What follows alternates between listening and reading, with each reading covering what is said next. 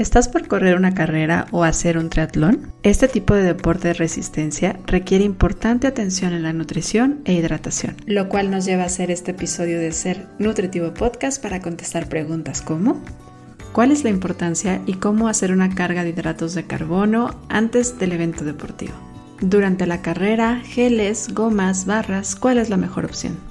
¿Cuál es la diferencia entre las bebidas deportivas y algunos sueros? ¿Y cómo mantenerte bien hidratado durante la carrera y antes de ella? Y por supuesto, cómo alimentarme en la fase de recuperación. Estas y más preguntas contestamos junto a Adriana Flores en este episodio de Ser Nutritivo Podcast. Bienvenidos a Ser Nutritivo Podcast, un espacio donde nutriremos tu hambre de aprender, crear, sentir y conectar soy Griselda Jiménez y junto a grandes colegas de la salud y buenos amigos, compartiremos contigo ciencia y experiencia que nutre tu ser.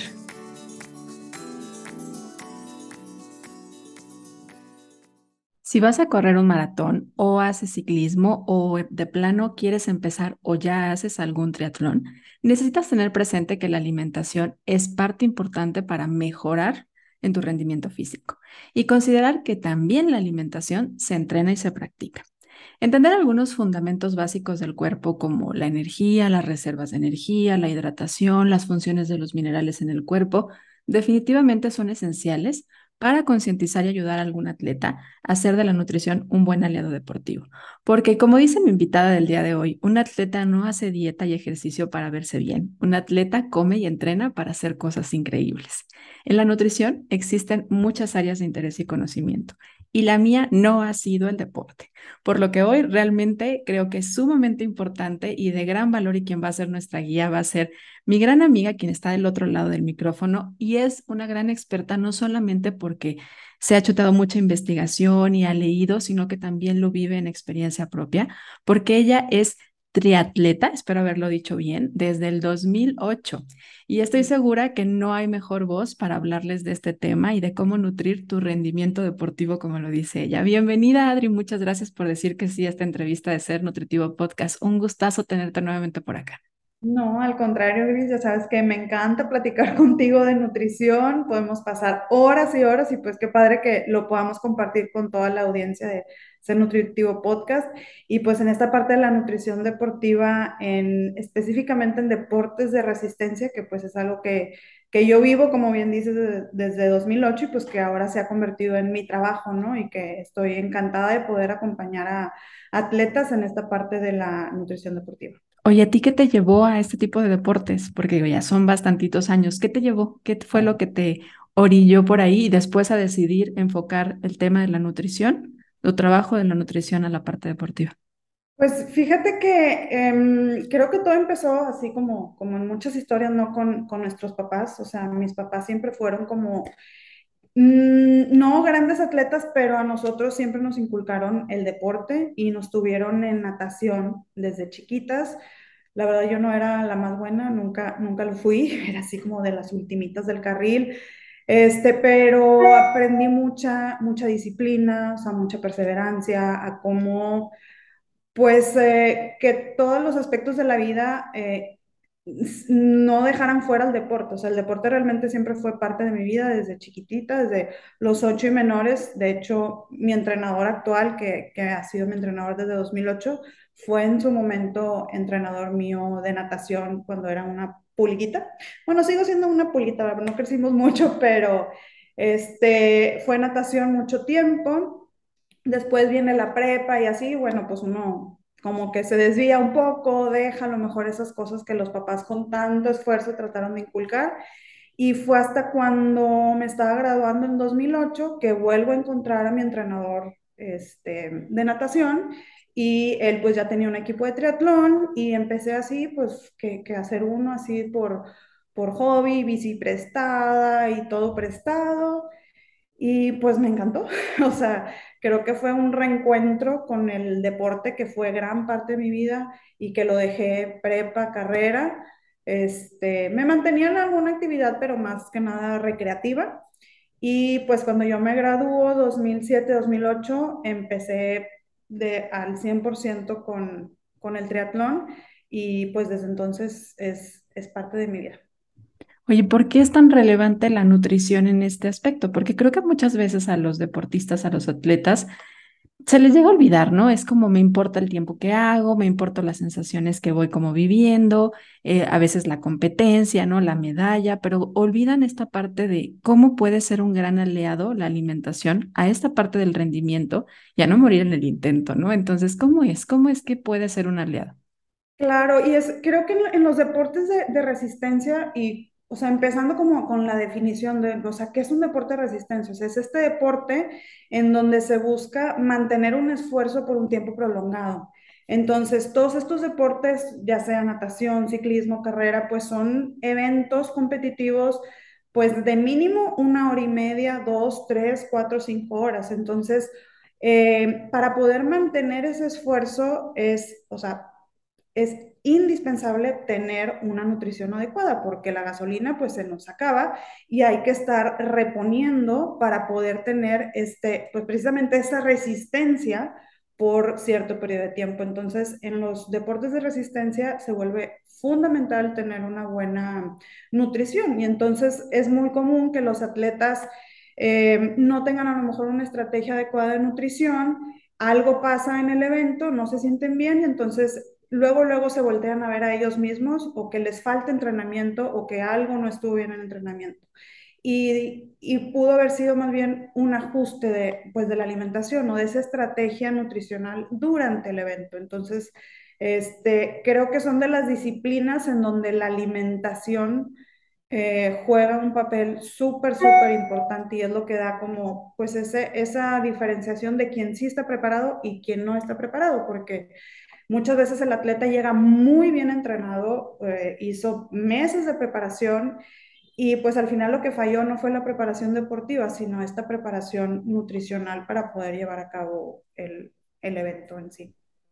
Y comentaba yo en la introducción de que también la alimentación necesita esta parte de la práctica, ¿no? De que hay que ir viendo qué estrategias te funcionan o no para no caer justamente en hago a lo mejor uno o dos días antes algunos cambios en mi alimentación y durante el entrenamiento me hidrato, pero no cuido qué es lo que me funciona o no. Entonces, vamos a, irnos como desglosando por áreas, ¿no? Por momentos importantes.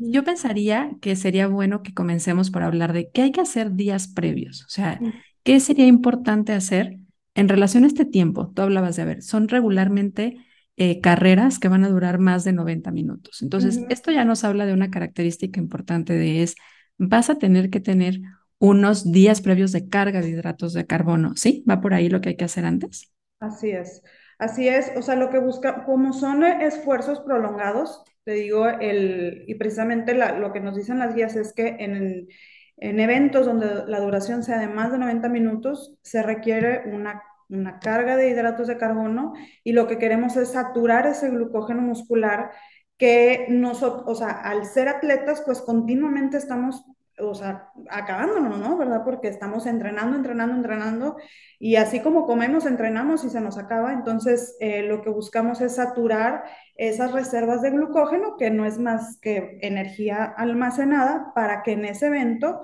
este, el cuerpo pueda tener como un extra, digámoslo así. Entonces, este, hay ciertas, ciertos lineamientos con carbohidratos de 7 a 12 eh, gramos de carbohidrato por kilogramo de peso y obviamente que dependiendo de la persona, del tipo de disciplina, o sea, dentro de los deportes de resistencia, de qué disciplina estamos hablando, si es un ciclista, un triatleta o un corredor, este, se hacen estas cargas de hidrato de carbono de, tres, de dos a tres días, dependiendo también de, de la distancia, ¿no? Entonces, este, ahí se buscan estos carbohidratos más simples, bajos en fibra, como un poco contradictorio, ¿no? Al mensaje que siempre escuchamos, ¿no? De, este, de mucha fibra y eh, carbohidratos con, este, o sea, muy, muy balanceados y aquí como que buscamos otro tipo de hidratos de carbono, este, pero que al ser atletas, pues eso es lo que ocupamos, ¿no? Entonces, esa es una parte previa muy, muy importante y que aparte, como dices, se tiene que entrenar. O sea, yo no puedo tener, no sé, mi maratón que voy a hacer en diciembre y hacer una carga que yo no he practicado. Y aparte la carga va planeada, no es a libre demanda y el carbohidrato que sea, Entonces, pues es, es parte de esa estrategia, ¿no? De esa estrategia nutricional, pues deportiva que se necesita. O sea, no es solamente seno pasta el día anterior y a la pasta le pongo un montón de, de queso para que tenga más energía, porque ahí cabe resaltar que aparte de eso puede afectar también a tema digestivo, ¿no?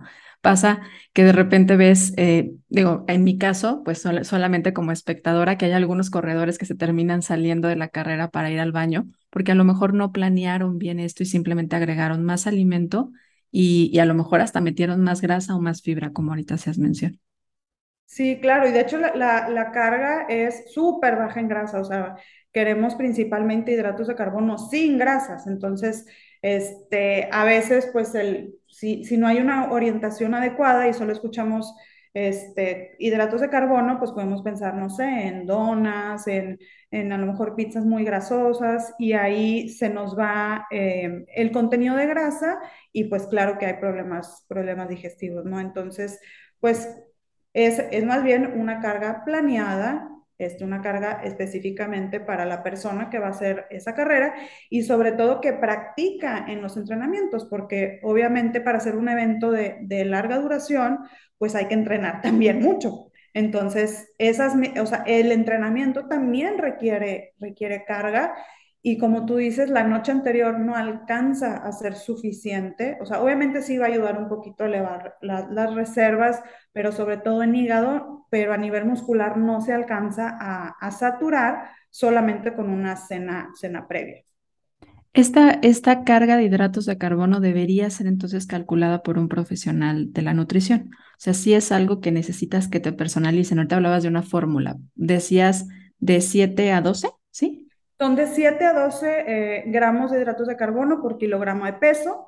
Y pues ahí sí queda como a criterio de, del, del, nutriólogo en qué cantidad se va, se va a dar, si es hombre, si es mujer, si el evento va a durar cuatro horas o si el evento va a durar diez horas, este, si son tres días, si son dos, o sea, hay mucho de, de, dónde, de dónde jugar, sobre todo también porque el, el nutriólogo que, lleve, que esté llevando a esa persona, pues conoce qué, dieta también tiene prescrita previamente, ¿no? Entonces sabe eh, cuánto tiene prescrito, cuánto le puede hacer falta, entonces sí, totalmente es, es calculado. Eh, pues hay cargas, digo, para personas, por ejemplo, estatura pues chiquita, ¿verdad? Como yo, pues a lo mejor 400 gramos de hidrato de carbono es suficiente, pero personas más altas, las cargas pueden llegar a ser de 600 gramos de hidrato de carbono, que también no es sencillo, este, por eso es importante como que sea practicado, esto sí, esto no, este, que a la persona le caiga bien, porque pues obviamente son los días previos a la competencia que hay que cuidar como, o sea, eh, pues vaya, ¿no? Esa para lo que la persona, el atleta se ha estado preparando y pues no, no, el, el nutriólogo responsable pues tiene que tener mucho cuidado, ¿no? De, este, de cuidar todas las etapas hasta que tenga su, su evento. Pero sí, es completamente calculado eh, de acuerdo a la, al, al, atleta y a, a la distancia. Y ya hablamos entonces de que es minimizar las fibras, o sea, quiere decir que sí va a ser reducido a lo mejor en verduras, tal vez frutas no porque se aportan más hidratos de carbono. Eh, cereales, entonces no serían tanto los integrales, sino más bien, como decías, lo contrario a las recomendaciones populares. En este caso serían más bien cereales no con tanta fibra, ¿no? Sí de buena calidad, ¿no? Yo creo que también la calidad importa. Entonces, a lo mejor sí, papa, elote o qué piensas por ahí. ¿De plano pan blanco? La verdad, como por ejemplo, yo con, con los atletas que trabajan conmigo siempre les digo, mira, tenga, ten tu pan integral para el día a día, digámoslo así, o sea, la, el sándwich, la cena, pero siempre ten un, un, pan blanco este, para los preentrenamientos, para la carga, porque al final como hay que llegar a un número tan elevado, Gris, este, es más, o sea, hasta, hasta se llega a hacer uso pues de productos que tampoco recomendamos para la población en general o a alguna población con algún problema de salud, como productos pues, ultraprocesados de cierta forma, en donde pues es un producto como, por ejemplo, algo que, que nunca se recomienda en la población general, pues un jugo de naranja sin fibra, sin nada de nada, pero nos va a dar una cantidad muy importante de hidratos de carbono en poco volumen. Entonces ahí es donde sí utilizamos esas herramientas, para nosotros son herramientas para llegar a esos, a esos objetivos de, de, hidratos. Entonces, muy bajo en grasa, inclusive la proteína también. Esos días de, de, la, o sea, más bien estamos como apalancando la proteína de los mismos cereales que estamos comiendo, de la pasta, del pan, que traen una cantidad de proteína y que por la cantidad que llegamos a consumir, llegamos a un número considerable de proteína sin tener las porciones como regulares de, proteína eh, del, del día a día. Oye, ¿qué pasa cuando se juntan? Digo, yo me imagino que no es lo más común, pero cuando se juntan estas condiciones de salud, tal vez si una persona que tenga eh, problemas metabólicos, tal vez que tenga diabetes o que presente algunas hipoglucemias, ¿qué pasa en estos casos? ¿También tienen que hacer esta carga de, carbohidratos previa? Eh, es súper buena esa, pregunta y, y, por eso son como temas así bien personalizados, porque sí hay muchos eh, pues atletas que a pesar de tener eh, una vida muy activa, eh, distancias largas, pues tienen ciertos problemas y entonces por eso están estos rangos en donde podemos jugar un poquito, en donde a un atleta que tiene algún tema de salud, pues nos podemos ir por el rango más bajo, o si sabemos que a lo mejor sus intensidades no son tan altas, como otro tipo de atletas, entonces el requerimiento de carbohidratos pues no va a ser tanto porque la intensidad a la que compite pues no es tanta, entonces podemos irnos un poquito un poquito para abajo en, en pues en, en, los rangos, ¿no? En los rangos establecidos. Y yo pensaba ahorita que hablas sobre el tipo de alimentos que estamos comentando, como el tipo de alimentos que se consumen. ¿Podría dar también algunas personas síntomas gástricos? O sea, habrá quien a lo mejor manifiesta inflamación, temas a lo mejor de estreñimiento durante estos dos días antes del entrenamiento. Por eso lo importante de practicarlo, ¿no? Sí, claro, este, claro, y aparte hay que sumar un poco el estrés pues de la competencia, que eso también altera la función gastrointestinal, entonces por eso siempre, este, o sea, a mí los clientes me preguntan, ¿cuándo es importante empezar? Bueno, o sea, cuando empieces a entrenar para tu evento, cualquiera que sea, hay que empezar con la parte nutricional, porque todos, o sea, no hemos hablado también, por ejemplo, de productos deportivos y eso se tiene que practicar, o sea, todo, todo, todo se tiene que practicar y es súper normal que en un momento, pues, no se sientan bien, pero al final tengo clientes que me dicen, no, es que ya me lo paso como, como si nada, pero porque fueron semanas de estar practicando el, el tipo de alimentación que, que buscamos. Y antes, ahorita estamos en esa parte antes del evento deportivo, ¿no? Antes de la carrera, antes del maratón, antes del triatlón, bueno, estamos en el antes. Uh -huh. También valdría la pena observar o conocer algunos temas de hidratación. Me imagino que sí, por la función en sí que tiene la hidratación y también por la pérdida que puede estar habiendo tras la sudoración, ¿no? Eh, es importante que la persona conozca su tasa de sudoración. Sí, mira, por ejemplo, la tasa de, sudoración es importante que las personas lo conozcan. Ya como atletas eh, nos volvemos hasta cierto punto intuitivos en cuanto a, o sea, hay personas que a leguas se ve que son, o sea, que sudan mucho, eh, que tienen marcadito así como que de sal al terminar de correr. Otros sabemos que somos pues, moderados y obviamente que el tema de la, hidratación nunca, en una estrategia de nutrición deportiva, nunca va a poder netear la pérdida. Es importante decirlo, o sea, nunca vamos a poder, o, o más bien, evitar el perder eh, cierto peso por, por la sudoración, pero lo que buscamos es minimizar, ¿no? Porque al final va a bajar el volumen, el volumen sanguíneo, porque la sudoración pues viene de la sangre, ¿verdad? Viene de la fracción líquida de la sangre. Entonces, si no hay una correcta hidratación, el volumen de la sangre baja y después, pues, ese, ese o sea, el, el, plasma no puede llegar al músculo, no puede entregar esos nutrientes para la contracción muscular y, y viene el no puedo, o sea, ya no puedo y es un tema de, de hidratación. Entonces, sí es bien importante el, el, el tener una estrategia, aparte de la estrategia de nutrición, hay que tener una estrategia de, hidratación para todas estas, estas disciplinas. Eh, por ejemplo, en deportes como en el ciclismo, por la misma posición mecánica de, de la bici, se presta a... Eh, una, tú no sientes tanto la sudoración porque se va evaporando muy rápido con el viento y el, es más fácil tomar mucho más volumen arriba de una bici que estar corriendo. Corriendo. Estar corriendo ya sea en pavimento o, o en montaña, el impacto puede ser muy, muy alto y entonces eh, ahí estamos hablando de que la, las recomendaciones así generales pues son de 500 a 700 mililitros este, por hora, por hora de actividad física, pero ahí sí va a depender mucho de la disciplina. Si estamos hablando de correr, pues a lo mejor vamos a estar hasta por debajo, ¿no? O sea, 300 mililitros, cosas pues en ese rango. Y si estamos hablando de la bici, pues fácilmente se pueden llegar a los 500, 600 o si es un atleta muy grande, hasta 700 mililitros por eh, esta facilidad ¿no? que la bici nos, nos da, que no hay un, un impacto como en el correr para arriba y, y, para abajo. Entonces, esa parte de la hidratación, obviamente que ayuda a mantener pues el, el sistema estable, a no perder, más bien a reemplazar el volumen que estamos perdiendo por la sudoración, a reemplazar el sodio también para que se siga eh, habiendo esta señal eléctrica literal del cerebro a los músculos y que pueda seguir el, el, ejercicio. Entonces son de la famosa hoy fórmula de 35 por tu peso, le sumaríamos por cada hora de actividad física, decías, dependiendo del deporte que realices, ¿no? Algunos a lo mejor serían 250, si eres corredor, probablemente sería por ahí, y algunos hasta 600 o un poquito más, si tienes esta estabilidad que apoya la, la bicicleta, ¿sí? Exactamente, exactamente. Ok, ahora estamos hablando prácticamente ahorita de agua, pero ¿hay alguna cuestión también sobre eh, el tomar electrolitos aparte, estas bebidas deportivas que ahorita vamos a enfatizar un poco más por ahí, pero antes de la, la, de, la carrera o del evento, ¿valdría la pena también hacer modificaciones a la hidratación? Sí, por ejemplo, en la parte de, la carga de, carbohidratos, eh, muchas veces también utilizamos la misma bebida deportiva este, no electrolito en sí, porque eh, si lo comparamos con una bebida deportiva, marca, o sea, una bebida deportiva con carbohidratos, se nos queda muy por abajito en, los gramos de, hidratos de carbono.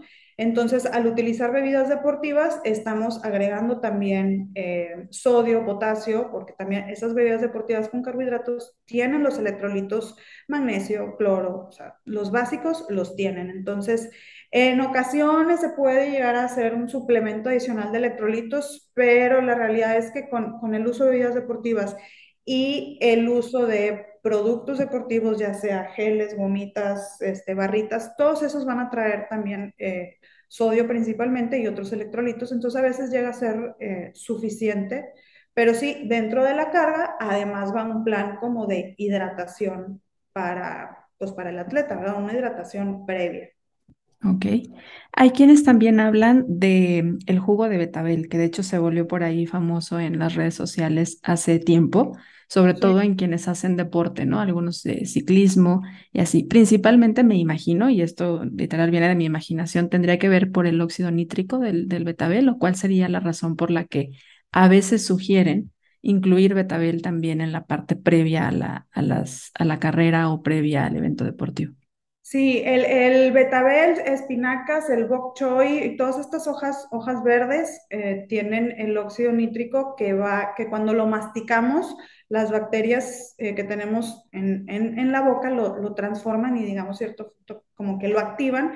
Y lo que una de las funciones es que favorece esa vasodilatación Em, digamos que si tenemos una circunferencia ¿no? de nuestras venas y arterias, pues va, se va a crecer y eso va a hacer que el sustrato energético pase más, obviamente, es como una tubería que hacemos más grande y pues nos va a irrigar al músculo eh, más sustrato energético, más, más agua, más glucosa, más electrolitos, entonces eso favorece el rendimiento, el rendimiento deportivo. Entonces sí, eh, a mí me gusta, por ejemplo, que, mis atletas, como quiera, siempre estén comiendo el betabel como alimento, la espinaca como alimento eh, regular en su dieta. Este, o sea, digámosle que tenemos mm, que enfatizar también el consumo del alimento de forma regular, pero también hay, suplementos que, se pueden utilizar previos a la carrera.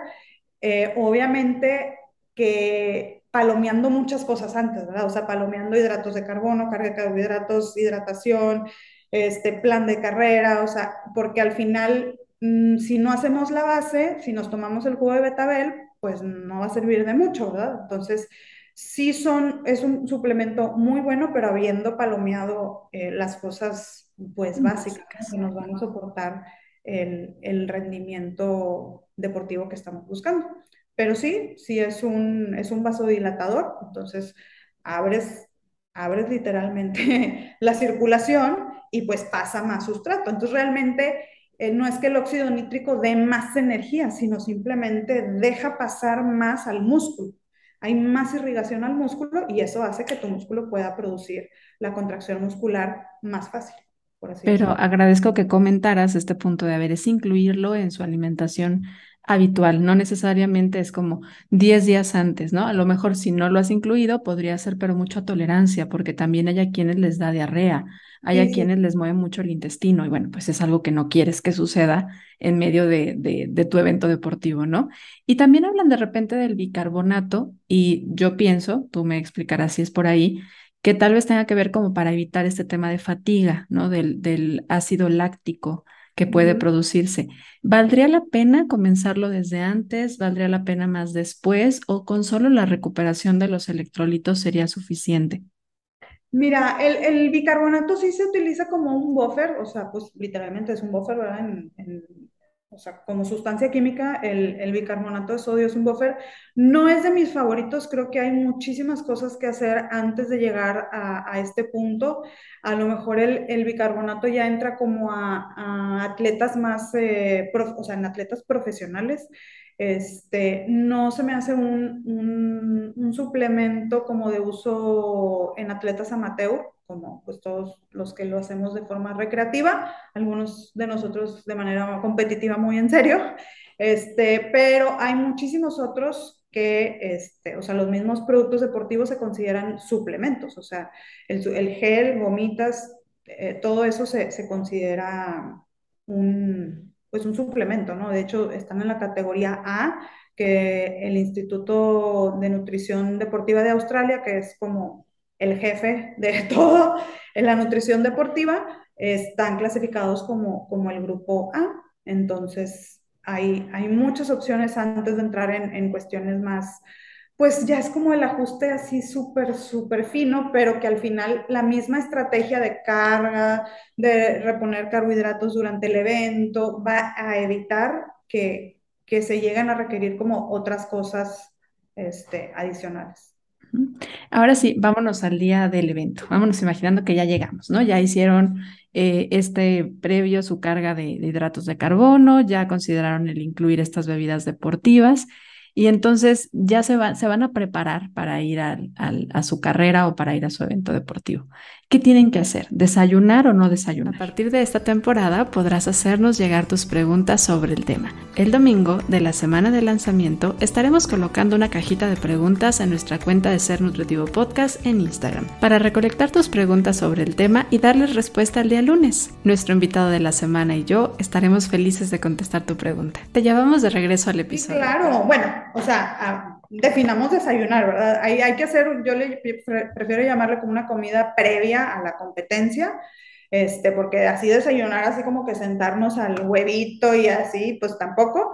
Y aquí también otra vez lo que buscamos es subir un poco los niveles de glucosa en sangre, que es como lo que...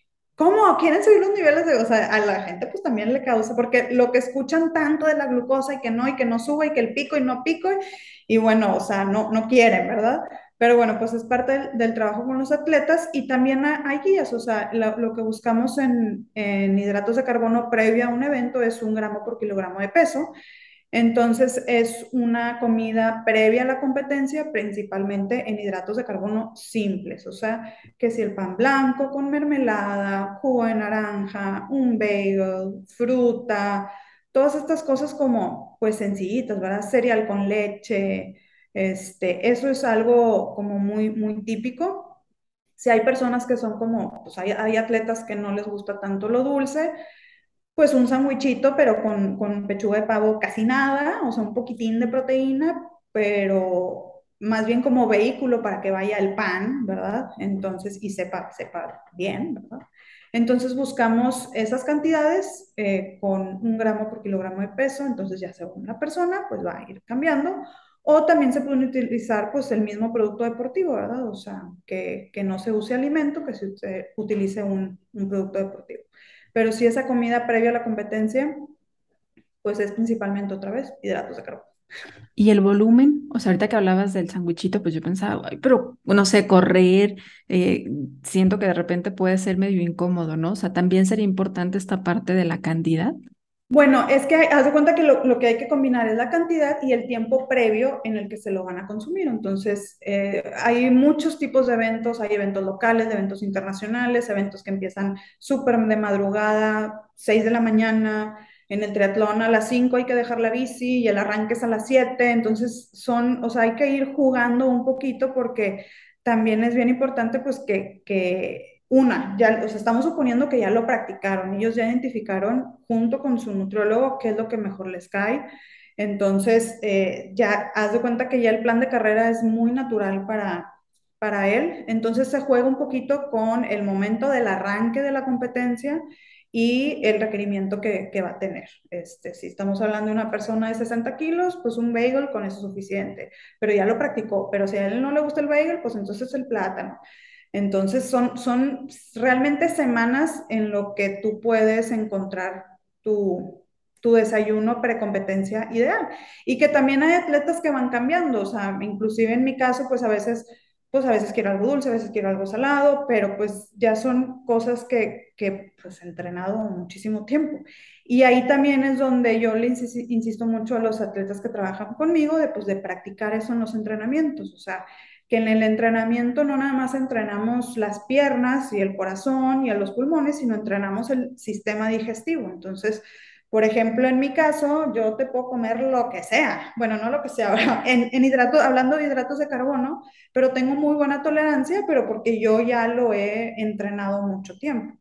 Y entonces a veces el atleta puede ser un poco renuente a, ese, a esa comida porque van a correr una hora pero a la hora del evento, que van a estar en el evento cuatro horas, si no hay ese, ese preentrenamiento, pues nos va a durar menos de energía, o sea, vamos a tener eh, menos energía, entonces sí es importante el, el encontrar ese, ese como preentrenamiento a carrera ideal para ti y que también tu digestión ya esté muy acostumbrada a, a toda esta parte, ¿no? A recibir alimento. Entonces se combina ahí eh, la hora en que lo vas a hacer, el tipo de alimento y pues la cantidad.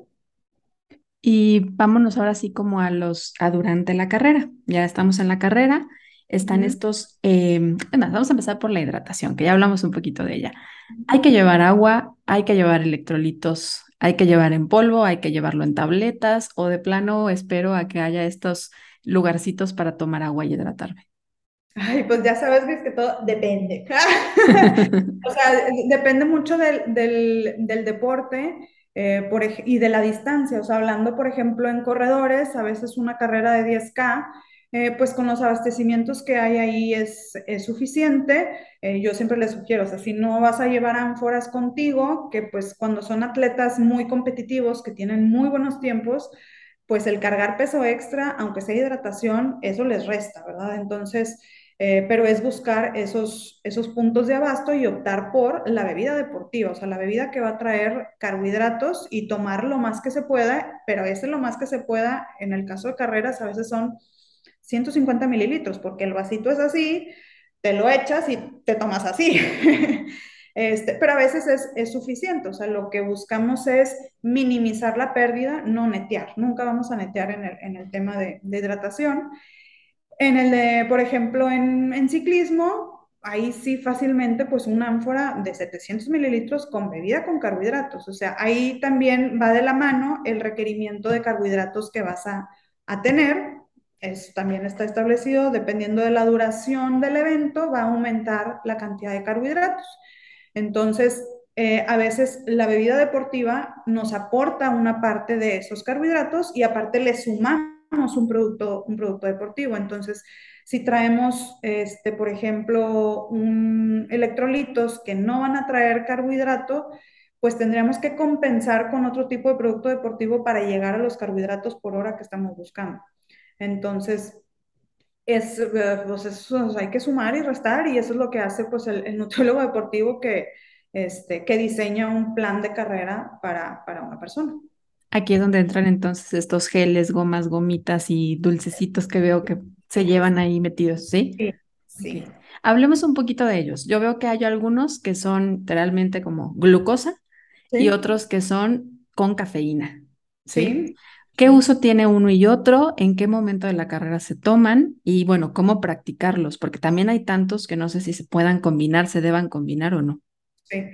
Te digo, todo base, todo base del, del, requerimiento de hidratos de carbono que buscamos por hora. O sea, eh, lo mínimo son 30 gramos de carbohidrato por hora, que pues tú me puedes decir un plátano, ¿verdad?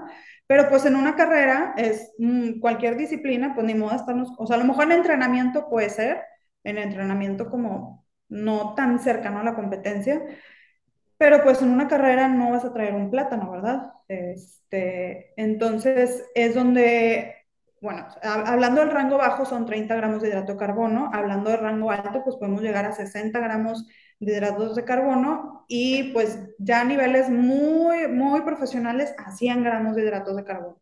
Entonces creo que el promedio así para los mortales, nosotros, un promedio entre 30 y 60 gramos de hidratos de carbono es suficiente. Entonces ahí se empieza a jugar un poquito con los, eso estoy hablando por hora. Entonces, si tú tienes un evento pues, que dura cuatro horas, pues es, es, por cada hora 60 gramos de hidratos de carbono. Entonces, ahí es donde entran este tipo de productos deportivos, gomitas, barritas, geles, y ahí sí depende un poco, pues, de, del atleta, ¿no? O sea, de la disciplina también. O sea, hay atletas que, por decir, en mi caso, yo los geles, mira, como, o sea, ya los he practicado tanto que me caen súper bien. Entonces, por ejemplo, un gel va a tener de, de 22 a 25 hidratos de carbono por cada sobrecito.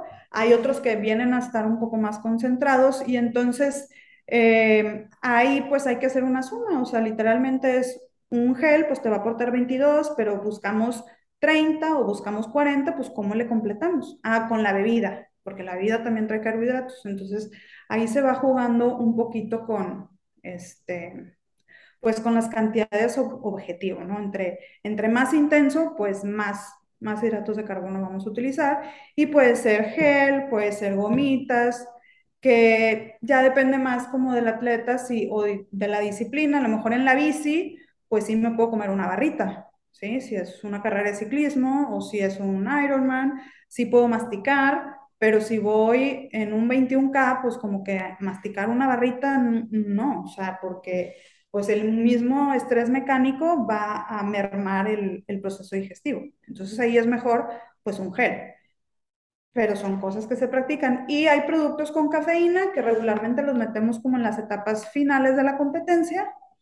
Pero ese producto con cafeína trae carbohidratos también y adicionado trae algo, algo de, cafeína que nos puede ayudar como a, pues a llegar, ¿verdad? O sea, minimizar un poco la fatiga y poder llegar. Y es principalmente por eso, o sea, no, porque sabemos que la cafeína no da energía en sí. Lo que va a dar la energía va a ser los, los hidratos de carbono, ¿no? Ahora, pero podría llegar a haber un exceso de cafeína. Yo, yo pensando en, pues también la cafeína hay a quienes los pone así, hay a quienes les puede laxar, entonces podría, hay una tolerancia. ¿Sabías que ahora Spotify te permite calificar tus podcasts favoritos? Si estamos dentro de tu lista, califícanos con 5 estrellas. Esto nos ayuda a posicionarnos de mejor manera en Spotify y lograr crecer nuestra comunidad. ¿Cómo hacerlo? Ingresa al perfil de Ser Nutritivo Podcast en Spotify. A un lado de la campanita encontrarás tres puntos en vertical seguido del texto que dice calificar este programa. Califícanos y ayúdanos a crecer. Ahora sí, regresamos al episodio. De hecho, por ejemplo, yo no recomiendo, bueno, más bien, las guías no recomiendan más de 400 miligramos de cafeína, entonces también esa es parte de la sumatoria que se tiene que hacer. Eh, hay geles que traen 150 o hay geles que traen 175 eh, miligramos, entonces no puedes meter cinco de esos, ¿verdad? O sea, hay que, por eso se mete uno o dos, este, pero cuidando esa parte. Y obviamente tú ya conoces al atleta y sabes si son muy sensibles a la cafeína o si no. Pero claro que puedes hacer un evento sin consumir cafeína con una buena cantidad de hidratos de carbono, porque como dices, o sea, la cafeína no da energía, simplemente va a minimizar la sensación de fatiga, por así decirlo. Oye, y para alguien que a lo mejor sea la primera vez que se va a aventar a hacer uno de estos eventos, ¿Qué signos y síntomas podría identificar como, a ver, algo no está bien y tiene que ver o con mi hidratación o con mi alimentación? ¿Qué sería? Por ejemplo, yo pensaba en hidratación, a lo mejor sed, ¿qué más? Sí, pues mira, realmente cuando empieza como a fallar, o sea, señales muy importantes y, te digo porque eventualmente, o sea, a mí hace muchos años, cuando empiezas a entrenar, en mi caso en el triatlón, pues siete días a la semana, em, y no tienes ningún conocimiento, pues vas a sentir una fatiga impresionante, o sea, tu gasto energético empieza a subir y tú no te das cuenta, o sea, no, como que tú crees, ah, bueno, es que es normal porque fui a rodar cuatro horas, pues es normal que esté tumbada todo el día. Y, y no es normal, entonces puedes experimentar una fatiga este, muy grande, e eventualmente ya no tienes esa motivación de entrenar, desconcentrado, te duermes en todos lados, entonces esas son señales de que algo no está bien. Y regularmente es la nutrición, porque regularmente todos los atletas trabajan con un entrenador, pero yo sí diría que no muchos atletas trabajan con un nutriólogo deportivo. Entonces, en estos deportes, el gasto energético es grandísimo y a muchas veces es de forma inconsciente en la que la persona, pues no, o sea, pues ¿Cómo, ¿Cómo, voy a saber que hay una carga de hidratos de carbono para un evento de más de 90 minutos? ¿Cómo voy a saber que cada hora necesito 60 gramos de carbohidrato? Entonces, este, sí, o sea, son, son esos síntomas como de fatiga, o sea, no puedes con tu alma. Entonces, esa es la idea de, de, la nutrición deportiva, o sea, la nutrición deportiva busca soportar, obviamente, las actividades deportivas de la persona, pero también su otra vida, ¿verdad? Porque eh, todos los atletas, pues en este caso yo me mm, trabajo más con atletas amateur como yo, que no somos profesionales, sí tenemos metas competitivas altas, pero al final tenemos otra vida que no nada más es el deporte, ¿verdad? Entonces ahí se es muy fácil que se nos vaya de las manos eh, el no comer adecuadamente porque simplemente no estamos conscientes de ello y no, no, no tenemos como que esta medida del impacto que puede tener a, llegar a tener en el gasto energético este, un deporte de resistencia, ¿verdad? Cualquiera que sea corredor, triatlón, ciclismo, alta montaña. Entonces, este, sí se experimentan pues esos, esos síntomas. ¿no? ¿no? solo durante, sino también después, ¿no? Que a veces es como lo que no, lo que, ahí el reloj están contando cuántas calorías gastan durante, pero bueno, y después toda la recuperación que va a haber, toda la diferencia que hay en el gasto energético es, es importante. Sí es. sí. Y después de, digamos que ya terminó la carrera, me fue bien, me, me, tomé mis gelecitos. Fue con Adriana y le hizo caso. y le hizo caso, le hizo su plan desde antes y empezó muy bien. Después de, ¿qué sigue? O sea, ya ahora sí ya me voy a desayunar, vamos imaginándonos que todavía eh, es mediodía, ¿no? ¿Qué, ¿qué, se hace después? Bueno, en, en, estos tipos de deportes es súper importante, eh, además del desayuno, un tiempo de recuperación, o sea, es un tiempo adicional de alimentación, de recuperación, en donde principalmente buscamos dos cosas, hidratos de carbono y proteína.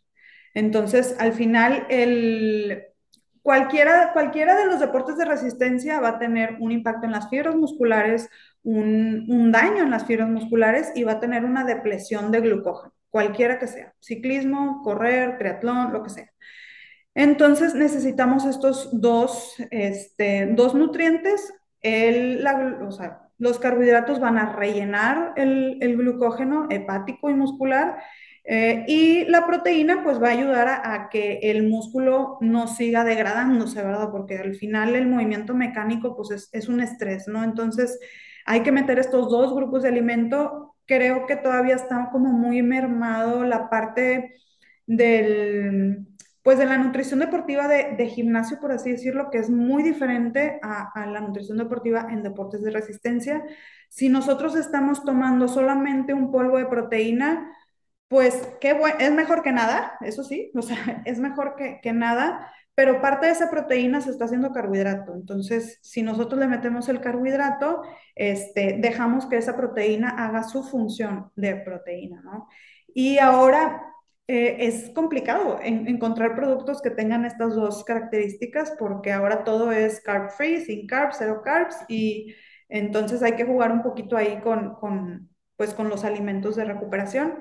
Este tiempo de comida tampoco aplica en todos los entrenamientos, pero sí en los más pesados que regularmente son pues el fin de semana en cualquier disciplina. Entonces, principalmente carbohidrato y proteína y, y sí en un tiempo, o sea, esta como ventana anabólica, ¿verdad? Que se escucha mucho de la parte en, como de la nutrición deportiva de, de estética. Eh, en este caso, para nosotros sí es importante el tiempo porque cuando terminamos de hacer la actividad física, nuestros músculos son unas esponjas. Y enzimas, o sea, las enzimas que fabrican el glucógeno están, o sea, están al mil. Entonces, en ese momento hay que darle los carbohidratos para que se vayan directo a, las reservas de, glucógeno. Si no lo hacemos en ese momento, al final esa enzima se va a empezar a apagar, apagar, apagar, apagar, y ya el carbohidrato que comas, no todo se va a ir a glucógeno, que es a donde queremos, donde queremos que se vaya. Entonces, la recuperación es súper importante. Eh, yo siempre trato de trabajar con mis atletas de que si es un entrenamiento, se haga ahí mismo, en donde entrenaste, o en el trayecto de regreso a tu casa, porque si no, acabas de entrenar, te quedas en la chorcha, pasan horas y horas, te vas a tu casa, te bañas y no han comido nada desde que terminaron de entrenar. ¿sí? Entonces, este, sí, sí trato de trabajar mucho con ellos que se haga ahí mismo, en donde se está entrenando, no inmediatamente terminando, 15, 10, 20 minutos después, también que baje un poco la, o sea, la adrenalina y todas las hormonas del estrés, pero sí es bien importante. Y en competencias, pues también, o sea, a veces nos podemos apoyar muchísimo de lo que dan en las zonas de recuperación, pero a veces no hay exactamente lo que buscamos, entonces el atleta pues sí tendrá que llevar, este, pues alguno otro, o sea, para complementar como este mix eh, porque al final el atleta que compite el martes, miércoles ya va a estar entrenando otra vez. Entonces, tenemos que cuidar mucho esa parte de, la recuperación. Entonces ahí sí cabe ya el tema de la proteína. Ahí ya es importante el tema de la proteína. ¿Y hay alguna cantidad? la proteína, pues fíjate que es, eh, manejamos de carbohidratos de 3 a 1. Entonces, siempre va a ser más alto el carbohidrato y la proteína con que tenga 7 gramos, 10 gramos, 15 gramos, estamos del otro lado. Y el carbohidrato como es un gramo por kilogramo de peso, pues estamos hablando de 50 para arriba, ¿verdad? Porque 50 pesará a una mujer muy, muy, muy chiquitita, este, y pues de ahí para arriba. Entonces, y la proteína realmente con que sean 7 gramos, 15, a lo mejor ya 20 en atletas hombres muy altos, este, pero el que manda es el carbohidrato y a veces lo hacemos al revés. Sigue siendo el más importante en este momento también. Sí, el, carbohidrato es el, es el más importante. Entonces ahí yo les doy a los atletas pues algunas opciones, ¿no? O sea, eh, que si la barrita de proteína con la fruta, que si leche con chocolate porque ahí está la proteína y el carbohidrato, ¿sí? Entonces, entonces ahí se empieza a jugar. Eh, a las preferencias del atleta, ¿verdad? Porque hay que darle algo que le guste, si no, no se lo va a tomar. Entonces, este, y también hay que, o sea, mm, que el, el, atleta pueda entender la relevancia para que pues lo haga, ¿verdad? O sea, que se lleve, porque pues también es toda una logística, los que practican algunos de estos deportes, pues es toda una logística el sí ir a entrenar nada más, ¿verdad? Entonces ahora súmale que hay que llevar la hidratación, la nutrición, la recuperación, o sea, pues es un mundo de cosas que, que pues hay que preparar, ¿verdad? No se, no se hacen solas. ¿Y en esta etapa de recuperación también es importante la hidratación? Sí, y muchas veces en, en esta parte, por ejemplo, de las opciones que les, que les damos, este, ahí ya por decir, si es una leche con chocolate, pues ya van, no sé, o sea, 400 mililitros de líquido, eh, esa leche con chocolate ya trae sodio, trae magnesio, trae trae muchas cosas, ¿no? A veces el mismo producto deportivo ya te da todo lo que estás buscando, o el alimento, ¿verdad? En este caso que puede ser una leche con chocolate, por el mismo diseño del producto, palomeamos, palomeamos todo. Eh, si se optan por alimento sólido, por ejemplo, no sé, un plátano que nos va a dar carbohidrato y la barrita de proteína, entonces tenemos que meter aparte un volumen de líquido. Si hacemos un licuado de proteína con fruta, pues ahí ya va electrolitos, va líquido, va todo. Entonces, dependiendo del mix, este, pero se tienen que palomear pues las tres cosas, digamos así. Y ya estamos por entrar a la recta final del episodio, pero bueno, creo que vale la pena aprovechando el conocimiento que tienes y aparte que Eh, hace un par de semanas salió en, en, en, internet de la revista del consumidor que hablaba sobre bebidas deportivas, sobre bebidas con electrolitos, bebidas de recuperación, que son distintas, ¿no? Entonces uh -huh. creo que eh, podría darnos para hablar un episodio completo, pero a ver, darnos como una pincelada de la diferencia entre una bebida deportiva principalmente y estos famosos sueros o electrolitos. Uh -huh. Bueno, mira, los, los sueros o electrolitos, este son productos que están diseñados para eh, deshidrataciones diarreicas, ¿sí? Entonces, ese es, eh, obviamente que ahí las, las compañías de electrolitos pues han aprovechado un poco la, la mercadotecnia en donde también se promocionan como productos deportivos. Eh, una de las características de los sueros es que para poder ser catalogado como suero deben de, ser, de contener solo glucosa. Entonces, en la parte deportiva, a veces eso no nos sirve porque ocupamos también otro tipo de azúcares que puedan eh, compartir, digamos, la entrada de esos sustratos en el intestino. Si solo metemos glucosa, a veces se puede saturar y es donde sentimos como esta indigestión de la bebida, este, porque solo tiene eso.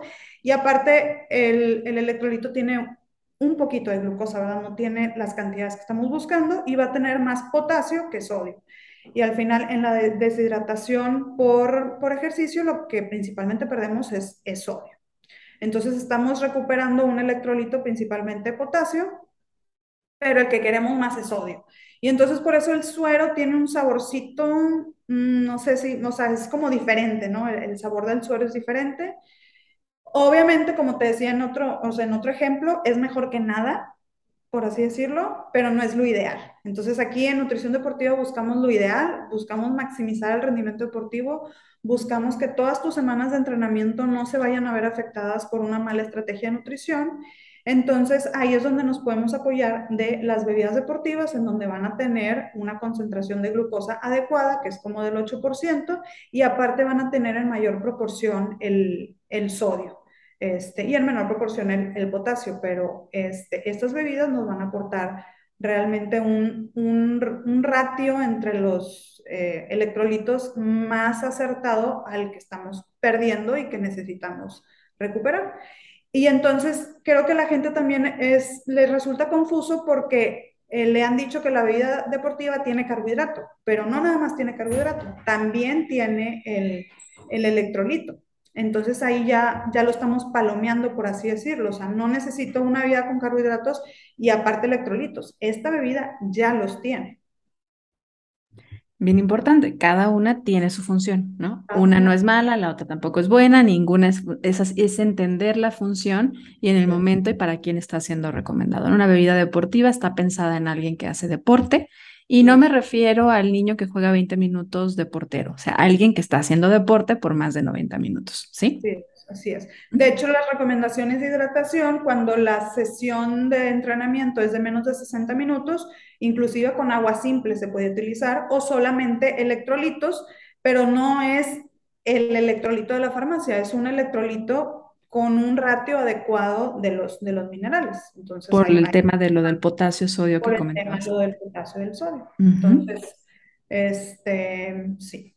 Un mundo bien interesante y como escuchan, que muchas veces las recomendaciones populares que hablamos en general para poblaciones que a veces tienen condiciones metabólicas o de salud o quienes están buscando cambiar su composición corporal sin ser deportistas, no empatan con las recomendaciones que se dan en la nutrición deportiva y sobre todo en este tipo de deportes, ¿no? Porque también varía mucho según el deporte que se haga, como, como estoy escuchando Adriana. Así que lo importante que es el acompañamiento de un profesional de la salud y cabe decir enfocado en el deporte, porque yo, por ejemplo, no sería capaz de poder dar este tipo de acompañamiento de una manera adecuada, porque yo no tengo las capacidades ni de conocimiento, es decir, en la carrera de nutrición tomamos un semestre de nutrición deportiva, ¿no? Entonces, no, no, no, no, ni siquiera crean que los seis meses estamos estudiando, tenemos vacaciones, son clases que tomamos dos veces a la semana, así que créanme que no cabe eh, para poder aprender todo lo que una persona necesita saber. Y sobre todo también hay diferentes deportes, entonces, por favor, busquen a un profesional en el área para que los pueda apoyar y no es nada más el entrenador. Aquí también juega un papel bien importante el nutriólogo. Adrián, ¿qué quieras agregar antes de que entremos a la recta final del episodio? Este, no, pues agradecerte, Grisel, siempre la, la oportunidad de platicar contigo, súper delicioso. A todos los atletas que nos, que nos están escuchando, este, pues invitarlos, ¿no? A que, a, a que busquen un acompañamiento nutricional. Créanme que es toda la diferencia en, en su rendimiento deportivo. O aquí lo que buscamos es maximizar el rendimiento deportivo, entonces asesórense. No es normal que sientan que no pueden con su día a día, que no duerman, que siempre estén cansados. No es normal. El deporte es algo para vivirse eh, pues de manera plena por muchos años. Entonces, para poder hacer eso, pues es importante acompañarse, además de su entrenador, de alguien que los pueda orientar y que al final van a aprender muchísimo y, y, y, el, y como cualquier otra área de la nutrición, el objetivo es siempre que, que, el, que, el, atleta pueda llegar a conocer y tener esa, esa sensibilidad de que sí, que no. Este, y al final yo así lo trabajo con mis atletas, o sea, el, al final el que lo va a ejecutar eres tú y tú te vas conociendo y tú vas aprendiendo y ven conmigo cuando tengas otro evento o cuando hay algún ajuste, pero el chiste es que ellos sepan cómo eh, nutrir ese rendimiento y, y, y, poder, poder disfrutar el deporte, ¿no? O sea, que al final es el, es el objetivo. Oye, pero no te me vas sin que te haga las tres preguntas finales de Ser Nutritivo Podcast, porque aunque ya te las hemos hecho, bueno, han pasado creo que dos años y medio de la última vez que tuve el gusto de compartir el micrófono contigo por acá. Pasó entre eso una pandemia, seguro tus hijos ya están más grandes, seguro hoy tienes otros recursos distintos con los cuales te nutres física, mental y espiritualmente. Así que compártenoslo. ¿Cómo disfrutas hoy en día nutrir tu mente? Mi mente, pues leyendo muchos artículos científicos. O sea, eso no cambia, ella es eso así. no cambia, la verdad es que me gusta muchísimo.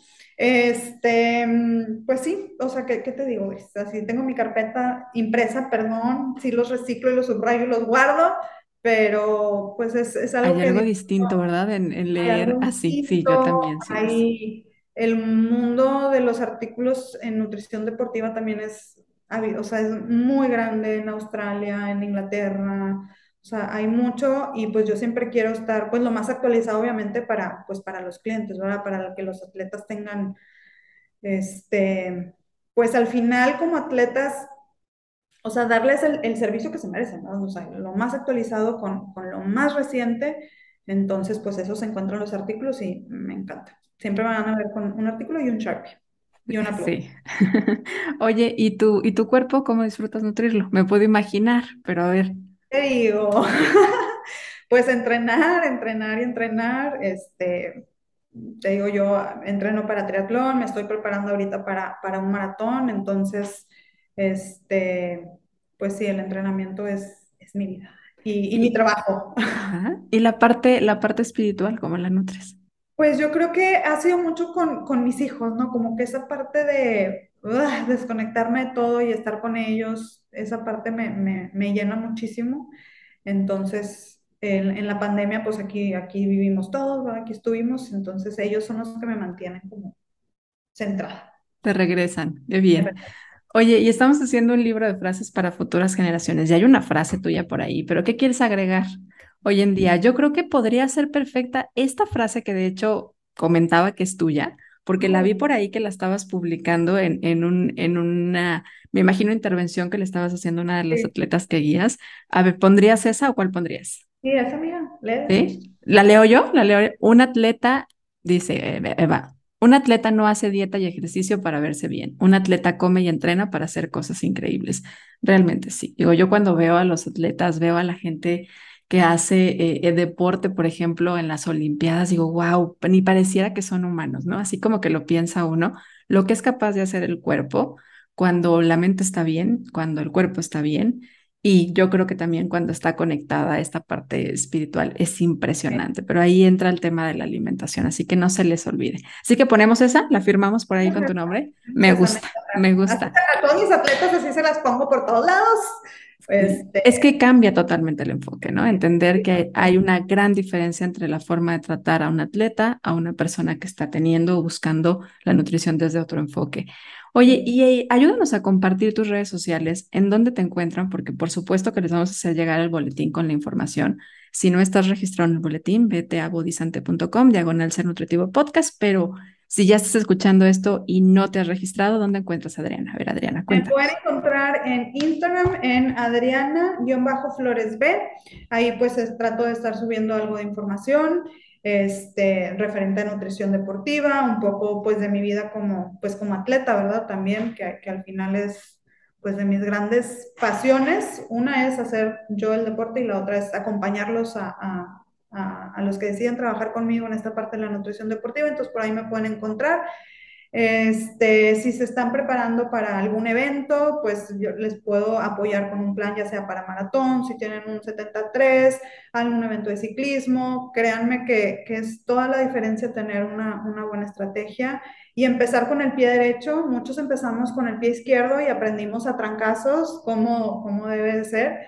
Entonces, hace toda la diferencia al empezar eh, bien en alguna disciplina y que pues realmente te sientas bien, porque el deporte es para sumar, ¿verdad? No para restar. Ya cuando el deporte está restando en tu vida, algo, algo hay, que, hay que checar ahí. Entonces, yo me quedo a la orden para, pues, para trabajar con, con los que decían. Ya saben en dónde encontrarla. Entonces, búsquenla, por favor. De, de, verdad, no se van a arrepentir de hacer este acompañamiento y van a ver toda la diferencia en, en, en su rendimiento físico. Adriana, muchas gracias. Gracias por acompañarnos nuevamente por acá. Gracias por compartir siempre tan bonito la nutrición hoy desde este lado para ayudar a quienes son atletas y quienes están buscando mejor rendimiento. Y gracias por tu amistad. Aprovecho y lo digo así abiertamente por acá. Yo soy muy agradecida de contar con amigas como ella, que son además de grandes profesionales, humanos maravillosos, porque así como la ven, comparte de todo. Te agradezco mucho. Y a ti que nos escuchaste, muchas gracias por ser parte de Ser Nutritivo Podcast. Recuerda que cada jueves encuentras un episodio nuevo, así que nos escuchamos la próxima semana. Gracias.